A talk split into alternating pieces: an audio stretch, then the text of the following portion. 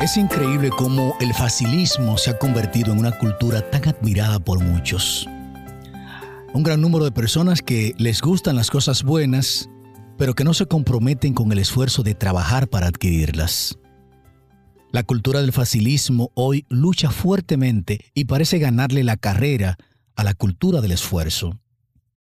Es una película en la cual todos en algún momento hemos participado al dar a nuestros hijos las cosas fáciles sin enseñarle que para lograr las cosas se deben de esforzar. La falta de esfuerzo es una de las manifestaciones de la crisis social que vivimos y es lo que lleva a la delincuencia, al narcotráfico, a la empresa criminal, a la corrupción, porque la gente quiere lo fácil.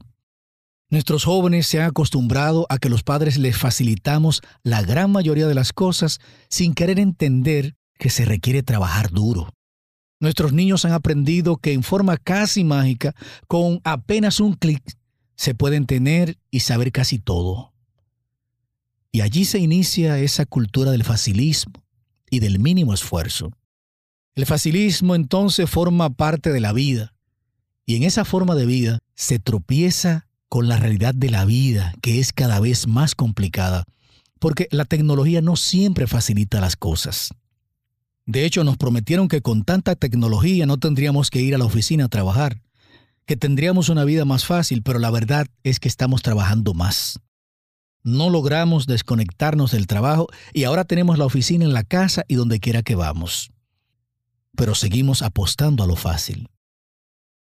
Creo que debemos de cambiar de enfoque cambiar la actitud de cómo vemos las cosas. Enseñemos a nuestros hijos a no rendirse en el primer intento, a luchar por lo que realmente quieren en la vida, para recordarles siempre que si quieren triunfar, deben estar dispuestos a pagar el precio del sacrificio. Enseñemos que todo lo verdaderamente valioso e importante requiere esfuerzo. Desterremos de nuestras casas la cultura del facilismo. Miqueas Fortunato te invita a tomar mejores decisiones. Hasta la próxima.